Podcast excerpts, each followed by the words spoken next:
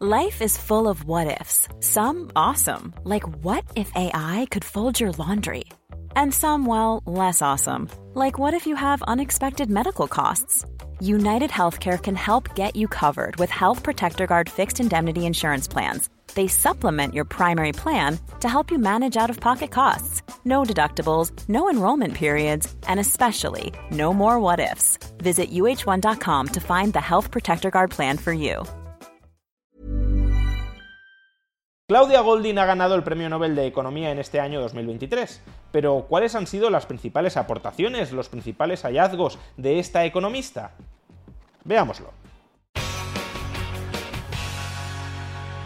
La economista estadounidense Claudia Goldin ha ganado el Premio Nobel de Economía de este año 2023. Se trata de la tercera mujer en ganar este galardón y de la primera en haberlo obtenido en solitario. ¿Y cuáles son los motivos que explican este Nobel de Economía para Claudia Goldin? Pues esencialmente haber elaborado y verificado un marco teórico, una narrativa económica que nos permite interpretar y comprender una de las transformaciones sociales más importantes de todo el siglo XX, la inserción de la mujer al mercado laboral. La base de esta narrativa económica la podemos encontrar en el siguiente artículo de Claudia Goldin, La revolución silenciosa que transformó el empleo femenino, la educación y la familia. Y la revolución silenciosa que pretende explicar económicamente Claudia Goldin puede sintetizarse en el siguiente gráfico. En este gráfico podemos observar la tasa de actividad de hombres y mujeres desde finales del siglo XIX a comienzos del siglo XXI. La tasa de actividad es el porcentaje de personas, hombres o mujeres en edad de trabajar, que quieren trabajar, que están dispuestas a trabajar, que o bien están trabajando o si no lo están, están buscando un empleo. Y lo que de entrada salta a la vista es que la tasa de actividad de los hombres entre 25 y 44 años se ha mantenido más o menos estable desde finales del siglo XIX hasta comienzos del siglo XXI, se ha mantenido más o menos estable en el 90%, alrededor del 90%. Sin embargo, en el caso de las mujeres, de las mujeres entre 25 y 44 años, desde luego no cabe decir lo mismo. A finales del siglo XIX y principios del XX, la tasa de actividad de las mujeres entre 25 y 44 años ni siquiera alcanzaba el 20%. No solo eso, la tasa de actividad de las mujeres entre 35 y 44 años era de prácticamente el 0%.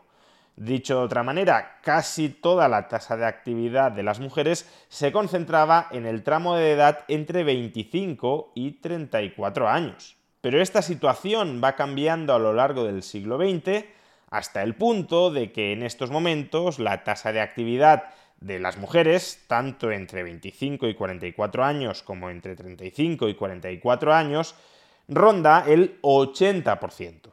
Se trata de una tasa de actividad no demasiado distinta a la de los hombres, con lo cual aquí podemos hablar de una revolución silenciosa. ¿Qué ha sucedido en la sociedad y en la economía para que la mujer, de estar prácticamente excluida del mercado laboral, pase a estar tan inserta en el mismo como puedan estarlo los hombres. ¿Cuáles son, por tanto, los factores que han determinado este cambio social y económico tan profundo y decisivo para la historia de nuestros países? Pues sobre esto y todo lo que orbita alrededor de ello, trata la investigación económica de Claudia Goldin que le ha valido el premio Nobel. En este sentido, Claudia Goldin distingue cuatro etapas en la progresiva inserción de la mujer al mercado laboral. La primera etapa, desde finales del siglo XIX hasta los años 20, los años 30 del siglo XX, es una etapa en la que la tasa de actividad de la mujer al mercado laboral es bajísima prácticamente las únicas mujeres que trabajan son las mujeres solteras. Las mujeres casadas en su práctica totalidad no están trabajando. A algunas mujeres solteras se las contrata ocasionalmente en las fábricas o para el servicio doméstico, pero desde luego no desarrollan una carrera profesional a largo plazo. Y no lo hacen, entre otras cosas, porque existe un estigma social a que la mujer trabaje. ¿Y por qué existe un estigma social a que la mujer trabaje? Pues porque los trabajos disponibles en esa época, en esa época de industrialización, pero no de automatización de los procesos de producción, eran en su mayoría trabajos peligrosos, trabajos sucios, trabajos repetitivos, que se consideraban inapropiados para una mujer, especialmente para una mujer que ya estuviese casada. El marido, como cabeza de familia, tenía el deber de evitarle a su esposa pasar por el trago amargo de esos trabajos que desde luego no realizaban a ninguna persona y que además se consideraban especialmente inadecuados para la mujer. Por tanto, solo algunas mujeres solteras trabajaban, en cuanto una mujer se casaba, y en esa época se casaban muy jóvenes, las mujeres dejaban de trabajar porque la familia se mantenía únicamente con el sueldo del marido solo en casos de extrema penuria, solo en casos en los que el sueldo del marido no fuera en absoluto suficiente, algunas mujeres casadas se veían empujadas a tener que buscar empleo. Pero eso, como digo, se consideraba indigno socialmente. De hecho, en los países anglosajones incluso existían legislaciones, en Estados Unidos de carácter estatal, que constituían barreras matrimoniales para el empleo de la mujer eran legislaciones que rescindían automáticamente el contrato de trabajo de una mujer en cuanto ésta se casaba. Básicamente prohibían que la mujer trabajara estando casada, porque se suponía que era la obligación del marido mantenerla a ella y a sus vástagos. Además, también hay que tener en cuenta que en esta época el trabajo familiar, el trabajo de cuidar a la familia, el trabajo de ser amo o en este caso ama de casa, era un trabajo muy exigente, un trabajo que requería prácticamente una jornada completa. Y eso significa que tenía que haber dentro de la familia una división del trabajo. Un miembro de la pareja se tenía que dedicar a trabajar fuera de casa y otro miembro se tenía que dedicar a trabajar dentro de casa. Si los trabajos fuera de casa se consideraban socialmente indignos para las mujeres, porque eran trabajos sucios, peligrosos, repetitivos, etc., naturalmente se terminó replegando a la mujer dentro del trabajo doméstico para su propia familia. Esto significaba, en términos más económicos, que por mucho que aumentaran los salarios en la economía, por mucho que uno pudiese vender su fuerza de trabajo a un salario creciente, ese salario creciente no inducía a las mujeres a abandonar su ocupación como amas de casa para ponerse a trabajar asalariadamente en el resto de la economía. Como digo, en términos económicos diríamos que la oferta laboral de las mujeres en esta primera etapa era tremendamente elástica. Ya podían subir los salarios en la economía que las mujeres no se insertaban en el mercado laboral. En una segunda etapa, que Golding data entre la década de los 30 y el fin de la Segunda Guerra Mundial, la mujer se va insertando progresivamente al mercado laboral debido a diversos cambios sociales, tecnológicos y económicos. Entre los cambios sociales o políticos podemos mencionar la progresiva derogación en los países anglosajones y en particular en Estados Unidos de las barreras matrimoniales a que una mujer casada pudiese seguir trabajando.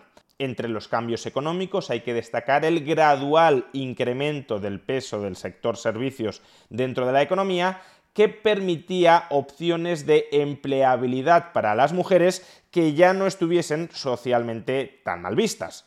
Trabajos menos sucios y menos peligrosos como podía ser el trabajo de oficina o el trabajo de atención al público. No solo eso, muchos de estos trabajos, a diferencia del trabajo en la fábrica, podían realizarse a tiempo parcial lo que permitía que las mujeres casadas, o algunas mujeres casadas, combinaran el trabajo en el hogar con el trabajo parcial fuera del hogar. Y a esto hay que sumar también los cambios tecnológicos que posibilitaron la aparición de electrodomésticos, que hoy damos por descontados dentro de nuestra vida, como puedan ser la lavadora o el frigorífico, pero que en esa época supusieron una auténtica revolución para reducir el número de horas de trabajo de las mujeres dentro del hogar. si buena parte de las tareas que tenían que desempeñar diariamente las mujeres como amas de casa se podían ahora externalizar en máquinas, eso liberaba de algunas horas diarias a las mujeres que podían en consecuencia dedicar a trabajar asalariadamente fuera de sus hogares, eso sí, sobre todo a tiempo parcial. Todo lo anterior permitió, en términos económicos, incrementar la elasticidad de la oferta laboral femenina ante el aumento de los salarios. En esta segunda etapa, si los salarios subían bastante, eso llevaba a que algunas mujeres, incluyendo mujeres casadas, se decidieran a trabajar asalariadamente en el mercado para complementar los ingresos del hogar y poder acceder a una mayor calidad de vida conjunta. Sin embargo, y pese a lo anterior, la tasa de actividad femenina durante esta segunda etapa se ubicó alrededor del 25% muy alejada por tanto del 80% actual. Además, el perfil de trabajos que ocupaban las mujeres en esta segunda etapa eran trabajos poco intensivos en formación y en capital humano. Eran trabajos en los que no había suciedad o no había peligro, pero no eran desde luego trabajos que se fundamentaran en la propia inteligencia y en la propia formación. O expresado de otra manera, no eran trabajos que fueran a constituir parte de la identidad de esa persona, no eran trabajos con los que una mujer fuera a hacer una carrera profesional. Mi carrera profesional, mi vocación en la vida es trabajar en una oficina o trabajar de dependiente, por tanto no dejaban de ser trabajos que en algún momento se esperaba que esas mujeres abandonaran. No eran trabajos para toda una vida, al menos en su mayoría. Eran trabajos que las mujeres casadas podían desarrollar durante una buena etapa de su matrimonio, pero la expectativa era que lo abandonaran mucho antes de la edad a la que los hombres se jubilaban. Las mujeres seguían siendo principalmente amas de casa y solo subsidiaria o complementariamente trabajadoras en determinados oficios. No obstante, el hecho de que cada vez hubiese más mujeres trabajando, que no fuera tan raro que una mujer, especialmente una mujer casada, trabajara, fue poco a poco dignificando y normalizando el trabajo femenino fuera del hogar. Y así llegamos a la tercera etapa de la inserción femenina en el mercado laboral a lo largo del siglo XX, desde finalizada la Segunda Guerra Mundial hasta los años 70. En esta tercera etapa, la tasa de actividad de las mujeres alcanza aproximadamente el 50% de la población femenina en edad de trabajar. Es decir, que aproximadamente la mitad de las mujeres en edad de trabajar o estaba trabajando o quería trabajar. Se alcanza esta tasa de participación tan apreciable gracias a que se ahonda en algunas de las tendencias que hemos visto con anterioridad. El trabajo a tiempo parcial se vuelve cada vez más común, los servicios siguen creciendo, se normaliza que la mujer trabaje fuera del hogar, también en el caso de la mujer casada ya no hay una diferencia significativa entre la tasa de actividad de las mujeres solteras jóvenes y de las mujeres casadas, etc. Son estas tendencias las que explican la mayor inserción laboral de las mujeres en esta tercera etapa, y no tanto como suele pensarse de manera mucho más generalizada, la movilización laboral masiva, tanto de hombres como de mujeres, que supuso la Segunda Guerra Mundial. Muchas personas creen que la mujer comienza a insertarse en el mercado laboral porque con la Segunda Guerra Mundial se normaliza que las mujeres trabajen. Pues bien, Claudia Golding, después de haber estudiado esta cuestión, considera que la influencia de la Segunda Guerra Mundial en la inserción laboral de las mujeres es más bien escasa. Pero sobre todo en esta tercera etapa tiene lugar un cambio cultural fundamental para explicar la cuarta y última etapa de la inserción laboral de las mujeres a lo largo del siglo XX. Y es que en esta tercera etapa se vuelve cada vez más común que las mujeres tengan una carrera laboral, es decir, que no participen en el mercado laboral de manera ocasional o que concluyan su etapa laboral con bastante anterioridad al momento en que la concluyen los hombres, sino que se va normalizando, va siendo cada vez más común que las mujeres empiecen a trabajar a una edad relativamente joven y permanezcan dentro del mercado laboral hasta su jubilación. Y esta normalización de que las mujeres tengan carreras profesionales, ¿por qué es tan importante y tan significativa? Porque altera de un modo radical las expectativas de las mujeres. Y esta profunda alteración de las expectativas laborales de las mujeres nos adentra en la cuarta A lot can happen in three years, like a chatbot may be your new best friend. But what won't change? Needing health insurance. United Healthcare Tri Term Medical Plans, underwritten by Golden Rule Insurance Company, offer flexible, budget friendly coverage that lasts nearly three years in some states. Learn more at uh1.com. Hiring for your small business? If you're not looking for professionals on LinkedIn, you're looking in the wrong place. That's like looking for your car keys in a fish tank. LinkedIn helps you hire professionals you can't find anywhere else, even those who aren't actively searching for a new job but might be open to the perfect role. In a given month, over 70% of LinkedIn users don't even visit other leading job sites. So start looking in the right place. With LinkedIn, you can hire professionals like a professional. Post your free job on linkedin.com slash people today. Quality sleep is essential. That's why the Sleep Number smart bed is designed for your ever-evolving sleep needs. Need a bed that's firmer or softer on either side? Helps you sleep at a comfortable temperature? Sleep Number smart beds let you individualize your comfort so you sleep better together. JD Power ranks Sleep Number number 1 in customer satisfaction with mattresses purchased in-store. And now, save 50% on the Sleep Number limited edition smart bed for a limited time. For JD Power 2023 award information, visit jdpower.com/awards. Only at a Sleep Number store or sleepnumber.com. etapa de la inserción femenina en el mercado laboral. Una cuarta etapa que va desde los años 70 hasta la actualidad y que supone que la tasa de actividad de las mujeres ya ronda el 80% y es muy similar, muy parecida a la de los hombres. Pero ¿en qué sentido se alteran tan profundamente las expectativas de las mujeres? Imaginemos una mujer joven en los años 70 que observa que otra mujer en los años 70, pero con una edad ya más avanzada, a los 50 o a los 60 años, todavía sigue trabajando.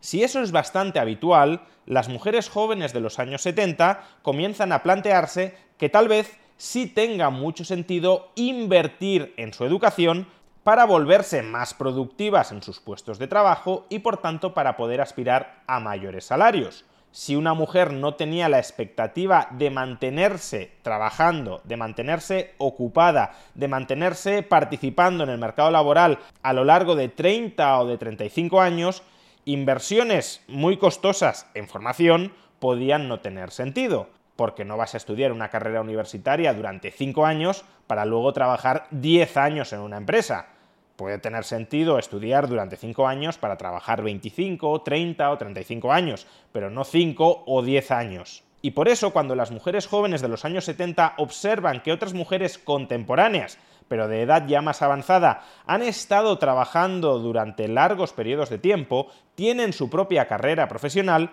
esas mujeres jóvenes en los años 70 se inspiran para formarse y educarse laboralmente de manera avanzada. Es decir, que las mujeres comienzan a entrar de manera ya muy amplia y generalizada en la universidad. Pero esta profesionalización y sofisticación de la mano de obra femenina no ocurre únicamente porque las expectativas de las mujeres acerca de cuánto tiempo van a estar ocupadas en el mercado laboral hayan cambiado al observar a otras mujeres coetáneas de edad más avanzada que todavía siguen en el mercado laboral. También resulta fundamental en esta sofisticación y profesionalización de la mano de obra femenina un avance tecnológico que se extiende legalmente en la década de los años 60 en Estados Unidos. Y me estoy refiriendo a la píldora anticonceptiva. Podríamos decir que la píldora empoderó a las mujeres a la hora de decidir el momento en el que se quedaban embarazadas. Y eso posibilitó retrasar el momento del embarazo de las mujeres hasta que completaran sus estudios preuniversitarios o sobre todo universitarios.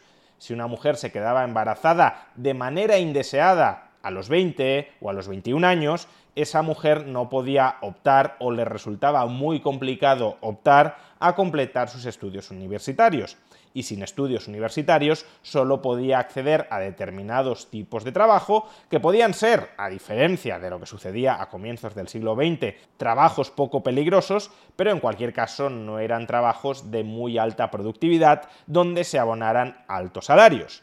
Con la píldora anticonceptiva, la mujer puede decir no a quedar embarazada a los 20, a los 22 o a los 25 años y por tanto sabe que va a tener tiempo de completar sus estudios universitarios e incluso de insertarse en el mercado laboral antes de decidir quedarse embarazada. Esta es precisamente una de las investigaciones empíricas más famosas de Claudia Golding, cómo el uso cada vez más extendido de la píldora anticonceptiva multiplicó el número de mujeres que iniciaban y completaban sus estudios universitarios.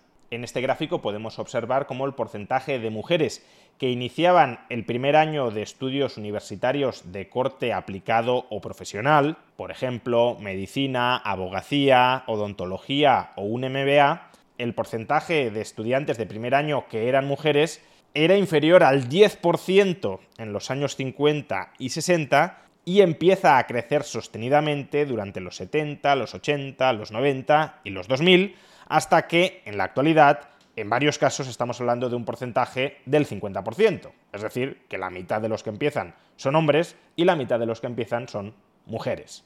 De ahí que a partir de los 70 la mayoría de las mujeres universitarias dejará de estar ocupada en profesiones como la enseñanza, la enfermería, el trabajo social o la biblioteconomía, ocupaciones que en los años 50 o 60 copaban entre el 65 y el 70% de todas las mujeres con título universitario, y en cambio a partir de los 70 comienza a crecer hasta volverse mayoritario el porcentaje de mujeres universitarias que son médicas, abogadas, directivas o profesoras universitarias.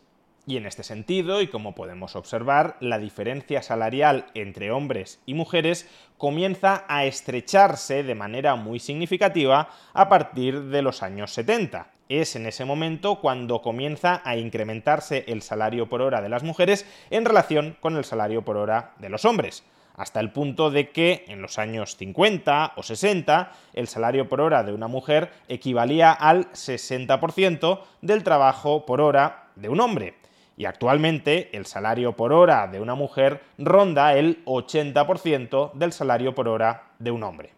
Ahora bien, que siga existiendo un diferencial entre el salario por hora de las mujeres y el salario por hora de los hombres no significa, de acuerdo con Claudia Goldin, que exista una discriminación estructural en el mercado de trabajo en contra de la mujer y en favor del hombre esta diferencia salarial entre hombres y mujeres también tiene una explicación económica que nos la aporta la propia Claudia Goldin. De entrada, si corregimos esta brecha salarial en función de los estudios, el sector económico en el que se trabaja, el nivel de responsabilidad de hombres y mujeres en cada uno de sus puestos de trabajo y el tamaño de las empresas en las que trabajan hombres y mujeres, si corregimos el salario por hora en función de estas variables, la brecha de género, la brecha salarial entre hombres y mujeres, se reduce a una mínima expresión. Ya no estamos hablando de que el salario por hora de una mujer equivalga al 80%, en términos promedio, claro, del salario por hora de un hombre. Estamos hablando de que el salario por hora de una mujer equivale aproximadamente al 95% del salario por hora de un hombre.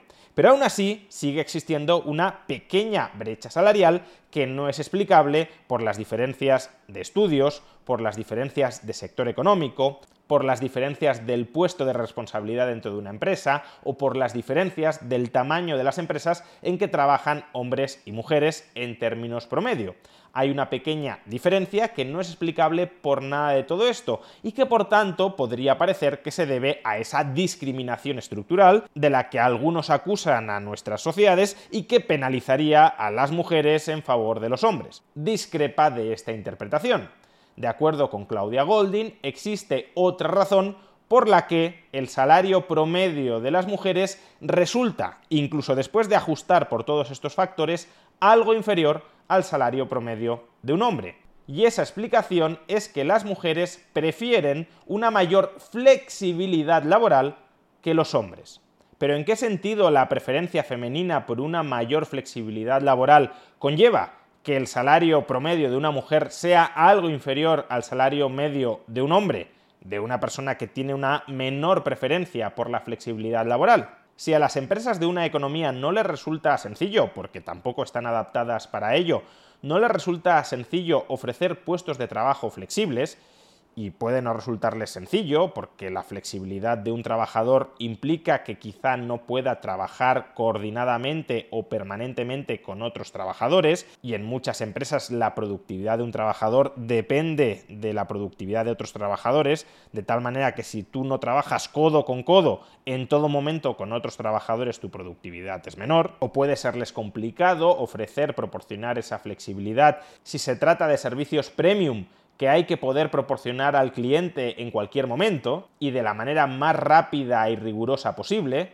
imaginemos un trabajo de consultor o imaginemos un trabajo de asesor financiero o imaginemos un trabajo de asesor jurídico, en esos casos puede que haya temporadas en las que tengas que trabajar muchísimo a cualquier hora del día para terminar dándole un resultado adecuado al cliente. Y todos esos trabajos que pueden requerir echarle muchas horas en cualquier momento o que requieren trabajar en equipo. Y no es fácil coordinar equipos donde cada miembro del equipo escoge un horario de trabajo flexible y distinto al del resto, en todos esos trabajos demandar flexibilidad supone que la productividad por hora trabajada de aquellos trabajadores, hombres o mujeres, que demanden flexibilidad es más baja que la productividad por hora trabajada de los trabajadores, hombres o mujeres, que no demandan flexibilidad, sino que están a disposición de lo que la empresa o el cliente de la empresa necesite. En tal caso, por ejemplo, una persona que trabaje cuatro horas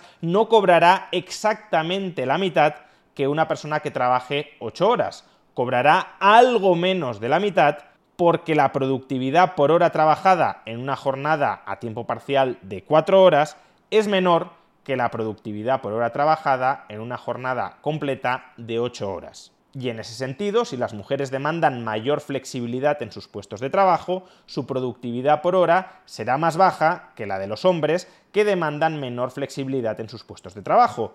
No será menor la productividad de las mujeres por el hecho de ser mujeres o mayor la productividad de los hombres por el hecho de ser hombres. Será menor porque las mujeres demandan flexibilidad y la demanda de flexibilidad reduce la productividad. La cuestión, claro está, es por qué las mujeres tienden a demandar mayor flexibilidad laboral que los hombres. Y esto nos retrotrae a otra cuestión más estructural o más de base, y es el reparto de la carga de trabajo doméstico, es el reparto de las tareas del hogar.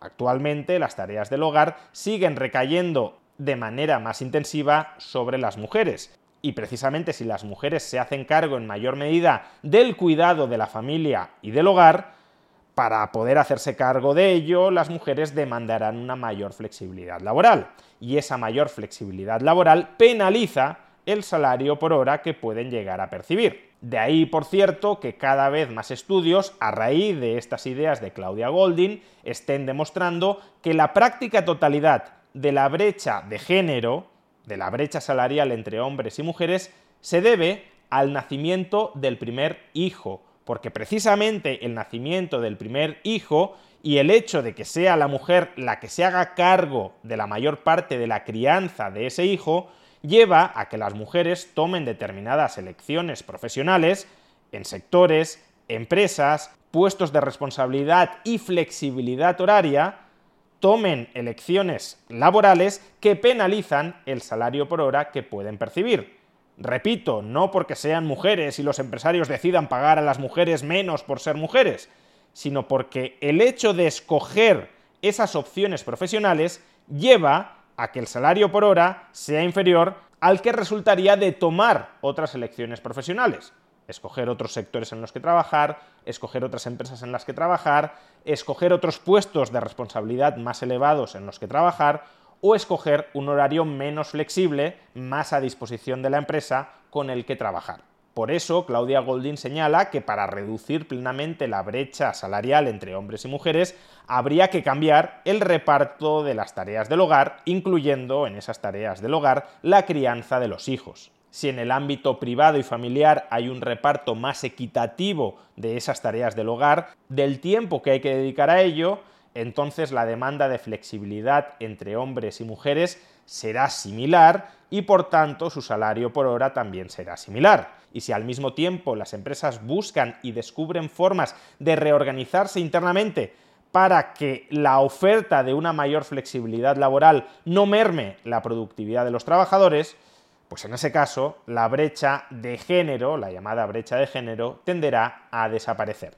Y claro, si las causas de la brecha salarial son estas, imponer por ley la equiparación de salarios de hombres y mujeres no sirve para nada e incluso puede ser contraproducente para las propias mujeres. En definitiva, Claudia Goldin ha ganado el Premio Nobel de Economía del año 2023 por proporcionarnos un riguroso marco teórico con el que interpretar uno de los fenómenos sociales más importantes del siglo XX, la inserción de la mujer en el mercado laboral. ¿Por qué esa inserción se produjo de una manera tan tardía? ¿Qué factores contribuyeron a la progresiva entrada de la mujer al mercado laboral? ¿Y qué determina y qué no determina la brecha salarial entre hombres y mujeres? Un Nobel más que merecido. Felicidades.